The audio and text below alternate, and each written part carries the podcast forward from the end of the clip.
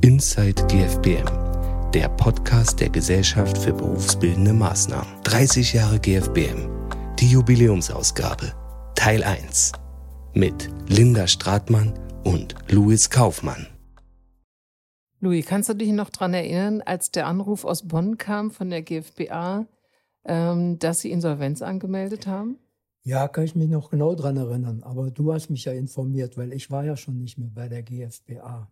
Aber genau. Es war ja zu erwarten, weil schon vorher ein Staatssekretär im Bildungsministerium in Bonn mich eigentlich schon vorgewarnt hatte, dass sie sich die Eskapaden des, der GFBA, des GFBA-Vorstandes nicht mehr gefallen lassen wollen und überlegten, wie sie die GFBA in die Insolvenz schicken. Mhm. Gott sei Dank hatten wir ja dann im Sommer 1992 äh, voraussichtlich, vorausschauend schon die GFBM gegründet, ne, die dann äh, Ende, Ende August, Anfang September als eingetragener Verein, äh, gemeinnütziger eingetragener Verein auch anerkannt war. Ja, die Gründung bei Sigi Vogelsang auf dem Balkon, kann mich noch genau erinnern, weil es war eigentlich ein ganz schöner Abend. Mhm, das stimmt. Aber die Gründung allein, ich glaube, wenn ich mich recht erinnere, schon vor der Pleite der GFBA hatten wir aber schon die ersten Sprachkurse gemacht. Genau. Also wir haben dann angefangen mit den Sprachkursen für Aussiedlerkinder in den Aussiedlerheimen. Mhm, genau. Und wir hatten ein Büro, also das zum Teil in deinem Auto war und zum anderen Teil in einem Untermietsverhältnis bei Kebab. Und da saß die alte Sekretärin von, ich weiß nicht, wo sie herkam, und hat immer so getan, als gäbe es da einen extra Raum. Und wenn das Telefon klingelte, hat sie sich gemeldet und hat gesagt, Sekretariat Kaufmann und ah, einen kleinen Moment, ich verbinde sie und dann hat sie den Hörer über den Tisch gereicht. Ja, ja, das waren noch Zeiten und vor allen Dingen waren das ja Zeiten, wo wir sozusagen den Aufbau aus der Arbeitslosigkeit rausgemacht haben ich kann mich nur erinnern, dass ich einen Termin verpasst habe beim Arbeitsamt, mich zu melden und deswegen für zwei Monate gesperrt werden sollte. Und als sie mich anrief und äh, fragte, warum ich nicht gekommen bin, habe ich gesagt, weil ich zu viel zu tun habe. Ich muss so viel arbeiten. Gott sei Dank konnte ich das irgendwie ein bisschen gerade biegen, was ich da gemacht habe. Und sie hat sich darauf eingelassen, mich dann nur für einen Monat zu sperren. Aber dann ging es ja nach ein paar Monaten, waren wir so weit, glaube ich, dass wir uns dann doch ein kleines Gehalt bezahlen konnten. Das hat aber eine ganze Weile gedauert. Aber ich mhm. erinnere mich, dass wir äh, schon im Herbst angefangen haben mit einem, mit einem Kurs, die, glaube ich, äh, einen HSA, also einen Hauptschulabschluss machen sollten. Und zwei Monate später kam der erste Sprachkurs. Und unsere allererste Honorarkraft war Silke, Silke Gmirek. Ne? Mhm. Und Silke hat sich vorgestellt äh, bei mir, auch in der Kuvri-Straße, wo wir alle irgendwie um einen Tisch herum gesessen haben damals. Da war aber keiner da und kam an und hatte irgendwie eine riesen Mappe mit Bildern dabei. Und sie war so gar nicht so drauf eingestellt auf ein ordentliches Bewerbungsgespräch, sondern sagte, gucken Sie sich doch mal meine Bilder an ähm, ich wollte die meiner Oma zum Geburtstag schenken, aber diese, diese Kopie, die hier gemacht worden ist, die ist ja ganz schrecklich. Die gibt ja überhaupt die Farben nicht wieder. Mhm. Das war sozusagen der Inhalt des Vorstellungsgesprächs. Und dann hat sie gesagt, ja, ja, ich fange bei euch an. Und dann hat sie äh, am nächsten Tag oder übernächsten Tag hat sie angefangen. Und wir haben, glaube ich, damals die, die Honorarverträge auf einer Schreibmaschine geschrieben. Ja. Nicht mehr ganz, aber fast. Ja, auf diese alten Schreibmaschinen, die noch ein Korrekturband hatten, glaube ich. äh, heute fast undenkbar. Aber dann ging es ja eigentlich, eigentlich doch relativ schnell plötzlich, wurden wir überfallen, dadurch, dass wir für einen Träger, der, äh, glaube ich, äh, Insolvenz anmelden musste, irgendwie Berlin Bildung oder ähnliches, da haben wir eine Berufsvorbereitungsmaßnahme übernommen. War das eine Berufsvorbereitungsmaßnahme? Ja, ja die wir übernommen haben weil uns der Geschäftsführer des Trägers, den wir gut kannten, gefragt haben, ob wir das äh, weiterführen wollen. Und äh, damit waren wir dann plötzlich tatsächlich auch ein kleiner Bildungsträger ja. und, glaube ich, haben uns dann in die Schlesische Straße eingemietet. Ja, da waren wir vorher schon. Mhm. Wir hatten in der Schlesischen Straße hatten wir zwei Räume, nämlich einmal mit dem HSA-Kurs, den ja, wir äh, von damals OTA übernommen haben, weil der Harald, ich weiß nicht den Nachnamen, Bischof. der Harald Bischof, der hat gesagt, sie schaffen den nicht mehr und, äh, und wir hatten den Sprachkurs. Und dann kam tatsächlich die Insolvenz dieses Bildungsträgers, Bildungs Berlin oder irgendwie so.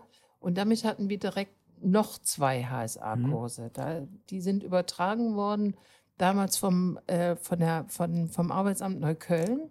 Mhm. Die war uns sehr wohlgesonnen, die Frau. Und damit hatten wir dann plötzlich vier Kurse. Frau von Hoff, ne? Frau von Hoff, mhm. genau. Damit hatten wir dann plötzlich vier Kurse. Und, ähm, und dann meldete die GFBM, äh, GFBA Insolvenz an. Und dann hat uns der Insolvenzverwalter gefragt, welche Maßnahmen wir übernehmen wollen. Ja, es war ziemlich, ich kann mich noch erinnern, ich bin dann nach Bonn geflogen und habe vom Insolvenzbüro, äh, glaube ich, zwei Stunden gewartet auf den Insolvenzverwalter. Und dann haben wir dann mit ihm verhandelt. Also ich in Bonn, du in Berlin, immer per Telefon. Mhm. Was können wir machen, was nicht. Und was uns natürlich sehr wichtig war, waren die sogenannte Sprachkurse der Otto Benecke Stiftung, also die Sprachkurse für Kontingentflüchtlinge und Aussiedler, mhm. äh, Jugendliche mit Abitur, die auf einer äh, auf eine Aufnahme eines Studiums in Berlin oder in Deutschland vorbereitet werden mhm. sollten. Und das war dann auch sowas wie so eine Art klassische Betriebsübernahme, weil wir mussten dann auch die, das ganze Personal übernehmen, was damals aber auch gar nicht schwierig war, weil wir das auch brauchten. Ja, ja, ja, ja, ja, genau. Naja, und dann haben wir ja noch einiges andere, also gerade, äh, glaube ich, Beschäftigungsmaßnahmen, damals ABM, ne, haben wir übernommen und dann hatten wir innerhalb von einem halben Jahr, waren wir von äh, zwei Kursen und zwei Honorarkräften auf äh, ungefähr 200, 250 Teilnehmende. Äh, gestiegen und 25 bis 30 Mitarbeiter. Ja, dann kam ja noch die KJG, ja. Auszubildende, die es damals in Berlin noch gab, leider heutzutage überhaupt kaum noch oder gar nicht mehr. Also Jugendliche, die über das Kinder- und Jugendhilfegesetz, hieß das damals noch, gefördert wurden, eine meiner Meinung nach in der Erstausbildung für Benachteiligte die sinnvollste, die es je gegeben hat.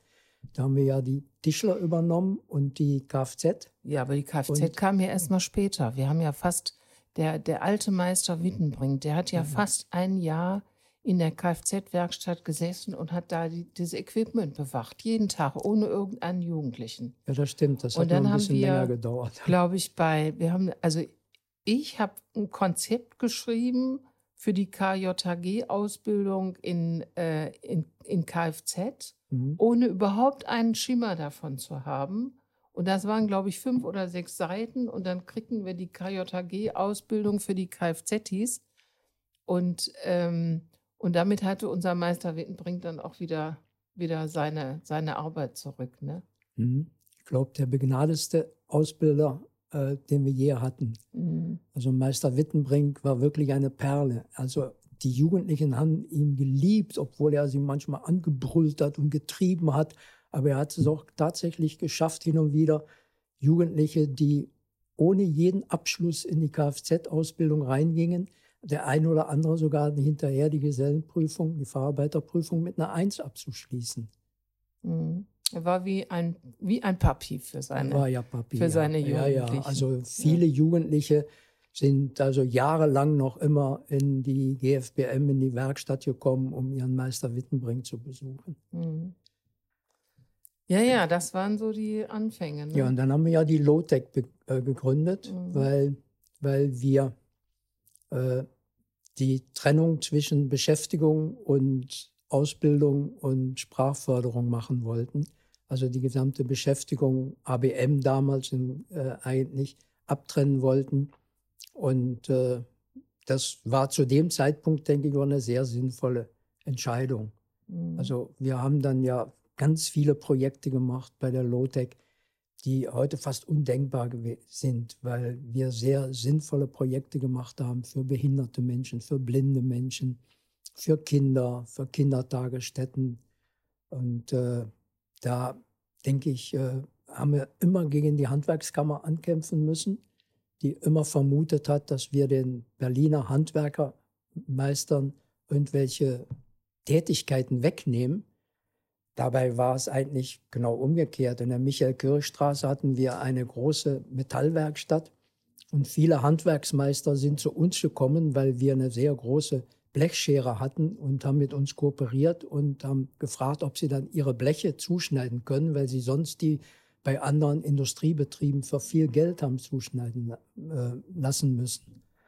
Also das war eigentlich so, ein, so eine Zeit, denke ich, wo wir sehr viele tolle Projekte gemacht haben, aber immer wieder mit viel Kampf und mit viel Krampf äh, uns wehren mussten gegen, gegen die Handwerkskammer und äh, die Innungen.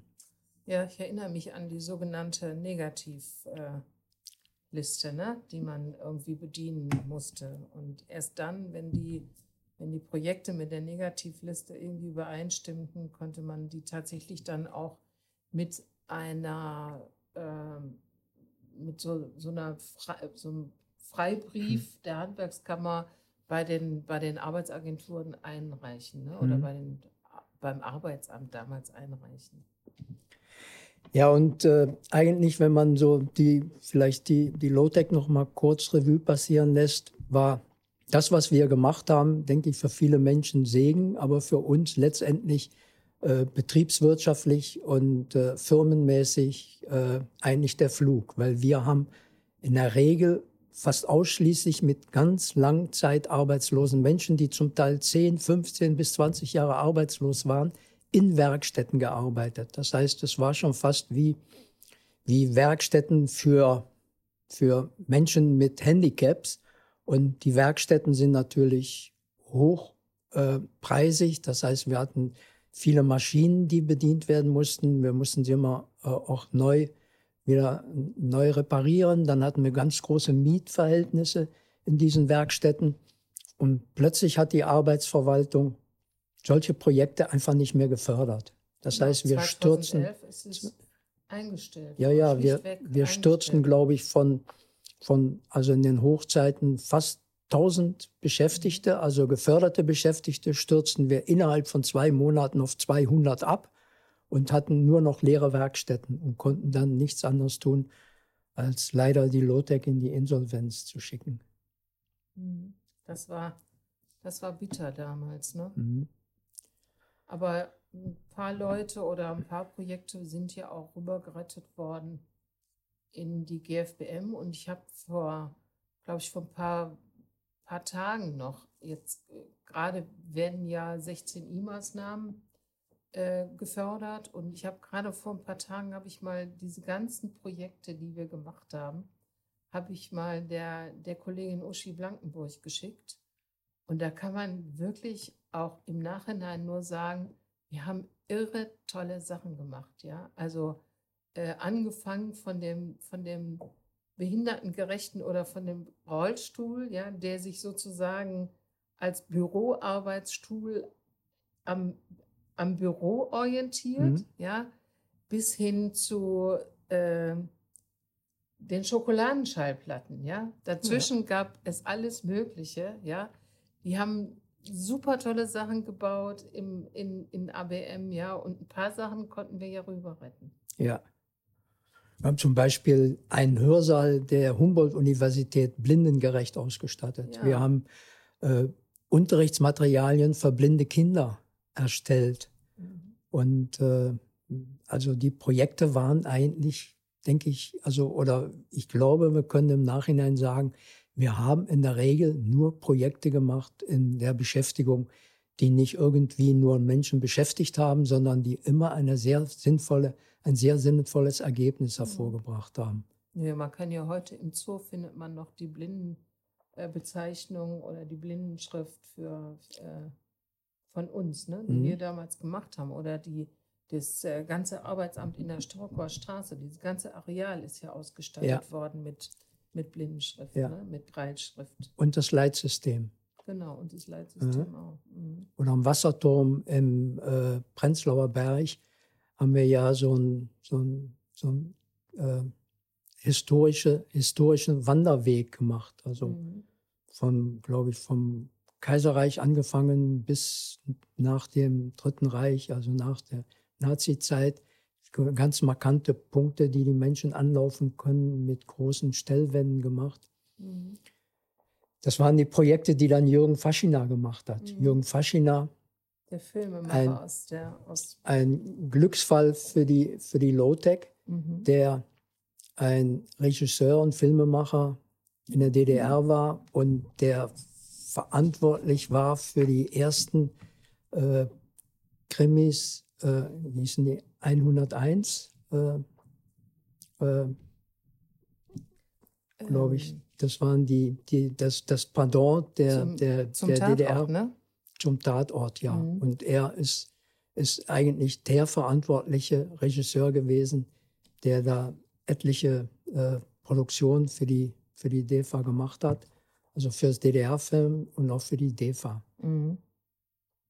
Und dann haben wir Wein angebaut. Prenzlauer Berg. Auch Ja. das. Ja, da haben wir den, die Weingärten haben wir unterstützt Mhm. im Prenzlauer Berg und äh, sind dann ja auch in einem Gelände der ehemaligen Brauerei, der ehemaligen Brauerei eingezogen. Da hatten wir auch Räume.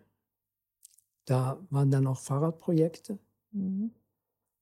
Aber dann mussten wir uns ja irgendwann wieder reduzieren und das, denke ich, ist ja auch ganz gut gelaufen auf die GFBM. Und, äh, und äh, die GFBM hat ja auch eine ganz verschiedene Palette von Maßnahmen gemacht. Und als die Erstausbildung noch äh, besser gefördert wurde oder als die Erstausbildung noch im Fokus der Arbeitsverwaltung stand, glaube ich, haben wir ja bis zu 20 Ausbildungsfachrichtungen äh, Fachrichtungen Mhm. unterrichtet. Ja, Ja. haben wir immer noch. Aber das äh, wird natürlich auch immer schwieriger. Ne? So, also wir haben ja immer noch 20 unterschiedliche äh, Berufe, die wir ausbilden, aber wir finden fast keine, also gerade auch jetzt so mit der Corona-Zeit, ne, äh, gibt es kaum noch Bildungskamp, gab es die letzten zwei Jahre kaum noch Bildungsgutscheine, sodass alle Gruppen äh, bis auf die Tischler, die sind relativ voll, aber alle anderen Gruppen sind im Grunde äh, nicht voll. Mhm. Ne? Und das ist, ähm, das ist im Moment auch ziemlich bitter, weil das natürlich trotz allem eine der sinnvollsten Maßnahmen ist, die man überhaupt machen kann. Also neben den Sprachkursen, klar, ja, ähm, man muss ja die Sprache können, um sich hier zu integrieren, aber die, die Berufsausbildung ist eigentlich immer noch das, ähm, das Fund, was wir haben, ne? Und äh, was auch jemand, was auch jemand befähigt, wirklich unabhängig von allem äh, zu leben ne? Mhm. und sich davon ernähren zu können. Und das ist eigentlich ein bisschen schade, dass es gerade so, ja, äh, dass uns im Grunde fast 100 Plätze fehlen. Mhm. Ja, aber äh, vielleicht ist da noch erwähnenswert, dass wir ja von Anfang an eigentlich ein Ost-West-Träger waren. Das heißt Mhm. also, wir waren sowohl in, im ehemaligen Ostberlin ganz stark vertreten, als natürlich auch im Westberlin, obwohl natürlich unsere Wiege in Westberlin steht. Und ich denke, so die, wenn man das heute ist, die Achse ja immer noch da. Auf der einen Seite eigentlich das Bildungszentrum äh, Laskerstraße, das wir ja auch übernommen haben vom ehemaligen Stadtbauhof, Mhm. was ja schon ziemlich dramatisch war, aber was es heute immer noch gibt, denke ich, und hervorragende Arbeit macht. Und auf der anderen Seite im tiefsten Westen das Sägewerk, Mhm. was ja auch äh, ein ziemlicher Kraftakt war, aus diesem runtergekommenen ehemaligen Duckstein-Sägewerk ein, ein tatsächlich schönes und innovatives, produktives äh, Ausbildungszentrum zu machen. Mhm.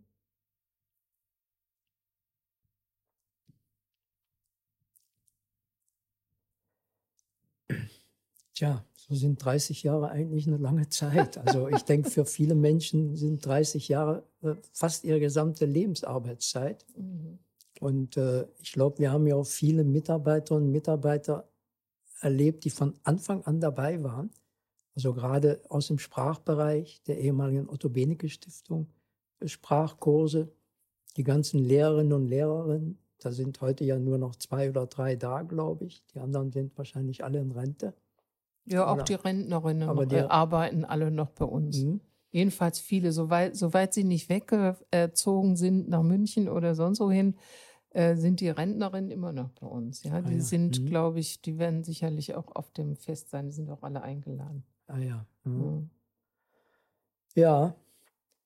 Welche Projekte können wir, ach so, dann vielleicht doch nochmal Revue passieren, weil äh, für mich war das eigentlich ein, ein, ein Projekt der Integration, was am erfolgreichsten war. Das war von, das von Eckhard Schäfer entwickelte und auch durchgeführte Projekt Stellwerk. Das war Stellwerk, war ein Vermittlungsprojekt für äh, Menschen aus der Sozialhilfe, die also nach dem Bundessozialhilfegesetz, Paragraph 19, gefördert werden sollten und in, möglichst in Beschäftigung integriert werden sollen. Nebenbei Note, das wurde ja alles abgeschafft nach Einführung der Hartz-Gesetzgebung, mhm. aber Stellwerk hatte durch die individuelle Betreuung, individuell, das individuelle Coaching der einzelnen Mitarbeiter eine Erfolgsquote zwischen 70 und 80 Prozent ihrer, ihres Klientels. Dass wir dann, also, dass sie vermittelt wurden. Dass sie vermittelt wurden, ja, in, in, in Beschäftigung.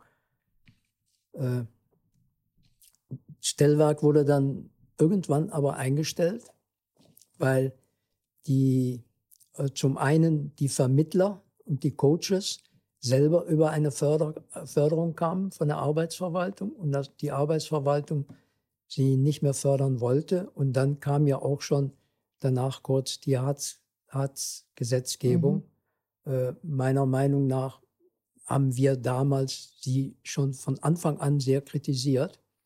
Und äh, äh, für mich denke ich, naja, sagen wir mal, für mich äh, endete eigentlich auch so ein bisschen meine, mein äh, mein, mein empathisches oder mein Engagement äh, für, für Menschen da zu sein, weil durch die Hartz-IV-Gesetzgebung wurden wir ja plötzlich nicht mehr, waren wir plötzlich nicht mehr ein Bildungsträger, sondern ein Arbeitsmarktdienstleister. Und äh, da habe ich mich ja dann nicht mehr so richtig wiedergefunden. Äh, vielleicht hat mich das Alter ja dann irgendwann darüber gerettet. Äh, naja, es war, war ja dann auch so, also bis, bis zu dem Zeitpunkt konnte man ja mit den, mit den äh, Menschen, die man bei den Arbeitsämtern oder Jobcentern kannte, äh, konnte man ja Projekte verhandeln. Ja? Mhm. Und äh, man ist hingegangen, hat gesagt, wir haben eine Idee, wir haben auch die Menschen dazu, wir wissen, dass es die gibt und äh, wir würden das und das und das machen und das kostet dies und jenes. Und manchmal haben sie gesagt, das ist eine tolle Idee aber geht mal noch mal in euer Büro und äh, rechnet noch mal nach, ob das so teuer sein muss. Und dann kommt er wieder. Und dann sind wir wieder hingegangen und dann hat man 2,50 Euro weniger gerechnet. Und dann hatte man ein Projekt, das da auch oft über Jahre hinweg äh, gefördert wurde.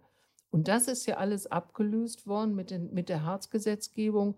Plötzlich war es ja Ausschreibung. Also pädagogische Maßnahmen, Ausbildungsmaßnahmen wurden plötzlich ausgeschrieben. Ja? Und wir haben nach einer Matrix, wir mussten oder wir müssen ja bis heute, ne, nach einer Matrix, die die Jobcenter, die regionalen Einkaufszentren äh, vorschreiben, müssen wir Projekte beschreiben, ja, ob die zu den Menschen passen, ob die zu dem Arbeitsmarkt passen, ob die dazu passen, äh, welche Fachkräfte gebraucht wird. Das ist, glaube ich, alles auch eher zweitrangig, ja, das, sondern was wichtig ist, ist, dass man diese Matrix ganz sauber beschreibend bedient. Und dann äh, ist es in zweiter Linie wichtig, dass man ein Gefühl hat für den Preis auf dem Markt, ja, und dann gewinnt man oder gewinnt man nicht. Und wenn man dann gewonnen hat, dann ist es so, dass wir alles, was da in der Matrix eben in der Ausschreibung drinsteht, auch erfüllen müssen. Und alles, was wir erfüllen müssen, äh, muss auch quasi aufgeschrieben sein. Und wenn es nicht aufgeschrieben ist, dann ist es nicht gemacht. Und dazwischen gibt es nur noch wenig Kommunikation mit den fördernden Stellen. Mhm. Und damit hat sich natürlich äh, unsere Arbeit, für die ich persönlich immer gebrannt habe, also ich fange immer noch an, auch ähm, äh, zu brennen, wenn ich neue Ideen entwickle, wenn ich mit jemandem rede. Ähm, aber die hat sich natürlich so verändert, dass man viel schematischer arbeiten muss. Ja, also wir sind in so vielen Gerüsten drin, die wir bedienen müssen. Ja, in dem Gerüst äh, Ausschreibung, in dem Gerüst Finanzamt, in dem Gerüst Buchhaltung, dem Gerüst Datenschutz, in dem Gerüst, ich weiß nicht, in, in wie vielen Gerüsten, die wir wie in so einem Gummiband, komme ich mir manchmal mhm. vor. Immer wenn man irgendwo mal ein kleines Stückchen versucht auszubüchsen, da kommt schon das nächste Gummiband ran und beschränkt einen wieder. Und das hat sich also wirklich äh, zu dem, wie wir es früher gemacht, also so zu unserer Zeit oder zu Gründungszeiten ganz lange äh, tatsächlich ähm, gemacht haben, verändert. Ja, mir sind eigentlich so zwei Sachen eigentlich so richtig bewusst worden damals. Ich kann mich erinnern, dass die, also diese Dokumentationswut, wo man das Gefühl hat, unsere Mitarbeiterinnen und Mitarbeiter, die haben 50 Prozent ihrer Arbeitszeit müssen sie dokumentieren und 50 Prozent der Arbeitszeit können sie sich, wenn sie Glück haben, noch mit den Menschen, die ihnen anvertraut sind, beschäftigen. Dass eine, eine Kontrolleurin von, von der Arbeitsverwaltung oder von diesem regionalen Einkaufszentrum zu dem Leiter der Tischlerei gesagt hat, wissen Sie, dass es, ich glaube, das war damals noch Eckart, der das Zentrum, wissen Sie, es ist ganz einfach was nicht dokumentiert wurde, hat nicht stattgefunden. Worauf ich mir dann gedacht habe, dann dokumentieren wir doch nur, weil dann kann man es so umdrehen.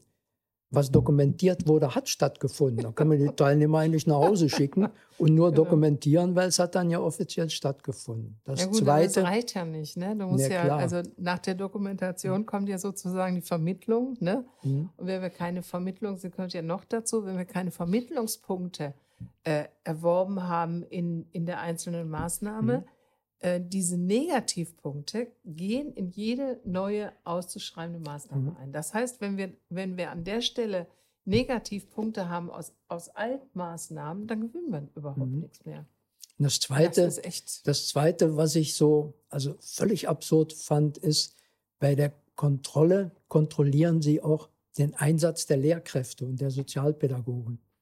Und in der Tischlerei waren im Förderunterricht äh, waren Lehrer eingesetzt, der nicht in, in, dem, in dem Antrag drin stand. Und da wurde dann der Eckhardt gefragt, äh, diesen, dieser Lehrer ist aber nicht im Antrag. Und hat Eckhardt gesagt, ja, der im Antrag ist, ist am Anfang der Woche krank geworden. Das geht nicht. Sie haben den nicht gemeldet, den neuen Lehrer. Von daher müssen wir wahrscheinlich abmahnen, dass sie sozusagen die Antragsunterlagen nicht eins zu eins umgesetzt haben. Und da wird es dann absurd oder wo sie prüfen, ob ein Lehrer wirklich nur mit 0,256 Stellen oder weiß ich was in der Maßnahme drin ist, dann rechnen sie zusammen, ob der Lehrer vielleicht auf 1,1 kommt oder weiß ich was. Also diese, diese wirklich bürokratische Wut der Geldgeber, äh, alles pingeligst genau zu kontrollieren ohne nachzufragen, welche inhaltliche Arbeit man eigentlich mit den Menschen und welche erfolgreiche,